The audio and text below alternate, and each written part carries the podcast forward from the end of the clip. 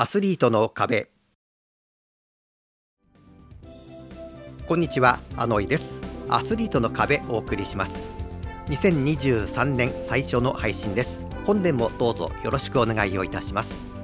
前回ご案内した通り過去の大会を振り返るコーナーがなくなりまして今回から4分間の配信に戻っております。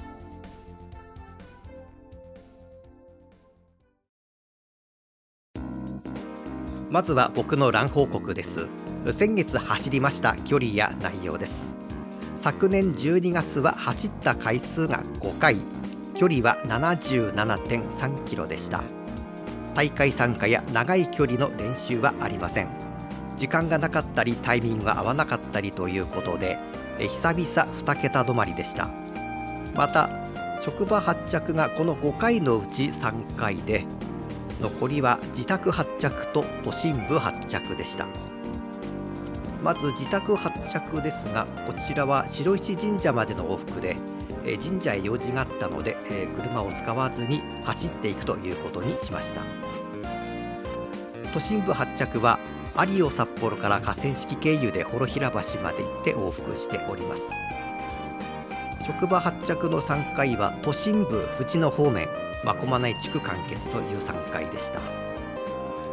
距離を見ますと9キロ台10キロ台17キロ台を2回20キロ台でして本当は1回くらいフルマラソン相当の距離をやりたかったのですが都合がつかずこういうことになっております。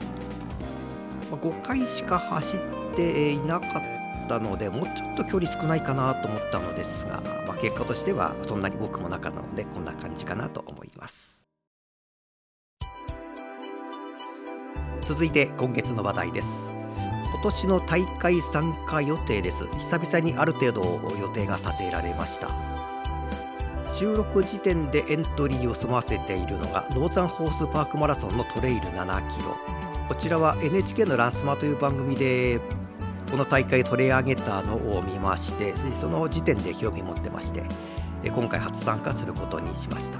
おそらくレッドブル400と開催がかぶると思うんですが今年はレッドブルをパスしてこちらに参加しようと思っております。それから久々に伊達のハーフマラソンこちらエントリーをします。それから参加しようと思っているのが函館マラソンのフル。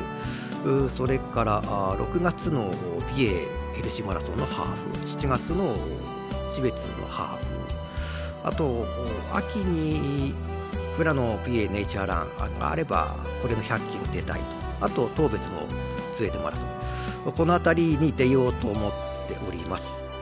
で、えー、不参加を決めているのは8月の北海道マラソンと10月の札幌マラソン。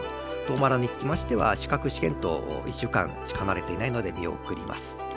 また薩原は前後の大会の関係で見送ろうとそういうことで、えー、今年は久々に参加予定がある程度決まっております。エンディングです。長いことスマートフォンでラン計測を行っておりますがこの冬は今のところ寒さで電源が落ちるという思いをしておりませんが時々データうまく取れてないということがありますので相変わらず複数端末を作動させて走っております。アスリートの壁お相手はあのいでした。それでは次回まで。さようなら。